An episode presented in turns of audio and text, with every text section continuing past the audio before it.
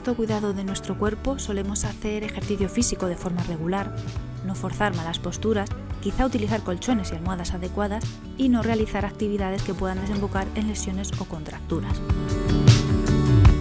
Otra parte de los cuidados que evidenciamos son los ingeridos en el cuerpo como comida y bebida saludable y la misma premisa utilizamos también con los cosméticos o productos para el cuerpo. En este segundo bloque de consumir productos sanos entra también el aire que respiramos. Estás escuchando con GDGO, un programa que acerca conceptos de energías renovables, eficiencia energética y toda la parte de la ingeniería orientada al cuidado del planeta. Un podcast ofrecido por la red Podcastidae.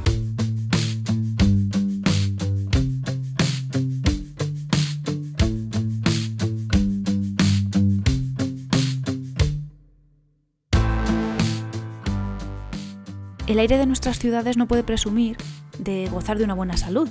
La cantidad de emisiones nocivas alcanza límites, se puede decir que inhumanos, porque estos contaminantes no son desde luego compatibles con la vida. Eso cuando respiramos aire exterior, pero gran parte del día, por trabajo o estudios, lo pasamos en el interior de casas y edificios, y más ahora. Si pensamos, por lo citado anteriormente, que el aire exterior es de mala calidad, el aire interior no se salva.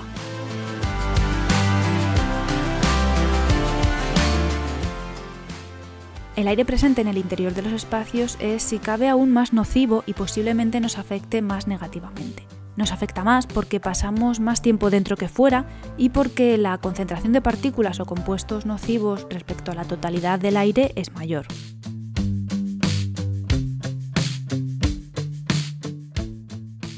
Cuando respiramos lo que conocemos como aire viciado, este aire de mala calidad que crea ese ambiente cargado que notamos a veces al entrar en algún sitio, notamos quizá fatiga, tos y alguno de los síntomas que ya cité en el programa del síndrome del edificio enfermo.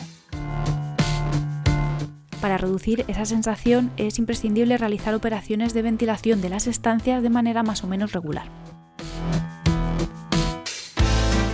Hago un breve comentario aquí que creo que es necesario para decir que desde que el COVID-19 ha llegado a nuestras vidas para poner las patas arriba, hemos aprendido mucho, mucho sobre todo en ciencia y medicina, pero también aprendimos mucho sobre la vida en los espacios cerrados, de la importancia de una buena climatización, de la necesidad de luz natural y de tener espacios adecuados y adaptados a todo tipo de actividades.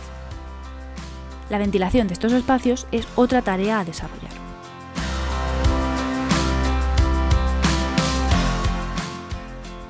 Son varias las causas que alteran negativamente la calidad del aire interior de nuestras viviendas. Humos de la cocina, las mascotas y su higiene, el empleo de productos de limpieza que son tóxicos, algunos sistemas de calefacción como braseros o estufas de butano que aún se siguen empleando, por supuesto el tabaco y también basura acumulada.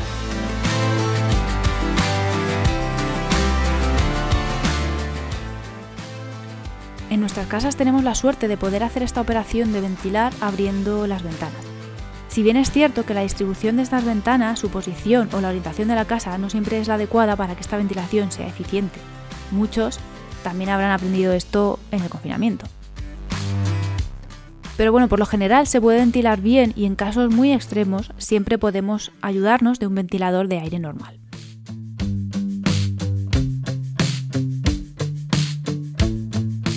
Hasta aquí todo es sencillo, la única desventaja es la interrupción de la temperatura de confort interior al abrir las ventanas. Si es verano entrará calor y si es invierno entrará frío.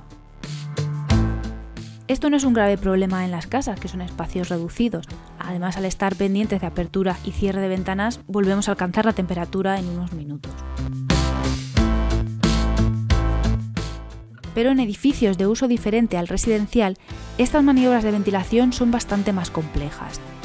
Los edificios de oficinas o los centros comerciales u hospitales son edificios prácticamente herméticos para evitar esas pérdidas en la climatización. En estos casos será preciso emplear sistemas de ventilación mecánica o forzada. Estos equipos, llamados sistemas de ventilación de doble flujo, son los encargados de mantener esas condiciones de renovación del aire interior, mejorando su calidad con la ayuda de sensores y filtros de aire y además manteniendo la temperatura interior con la inclusión de los recuperadores de calor. Estos recuperadores captan la temperatura existente en el aire interior y la emplean mediante intercambio en temperar el aire renovado. La recomendación bloguera en Conge de Geo. Y a título de estos interesantes sistemas de ventilación, hoy no traigo una, sino dos recomendaciones blogueras. Estos equipos son cada vez más novedosos, más eficientes y adaptados a las normativas, así que qué mejor que acudir a profesionales para informarse correctamente. Los dos textos pertenecen a la web cyberzone.es, el blog de la ventilación inteligente.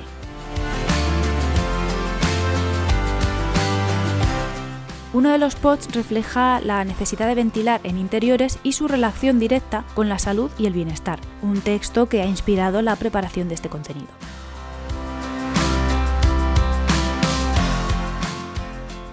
La segunda recomendación es mucho más técnica, He comentado un poco de pasada lo que son los equipos de ventilación de doble flujo muy necesarios para esos ejemplos de edificios de alta ocupación que he dicho antes y también empleados en garajes o zonas de parking subterráneas que no acogen muchas personas pero el constante paso de vehículos es considerable. En definitiva, un texto muy recomendable. Ambos enlaces en las notas del programa.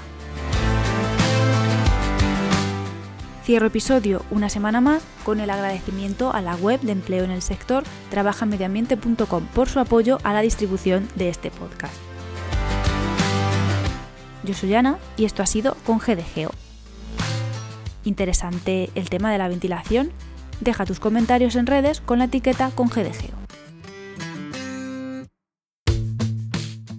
Como siempre recuerdo que encontraréis mi contacto y otros temas de los que hablar en el blog congdgeo.wordpress.com y en la web podcastidae.com barra congdgeo.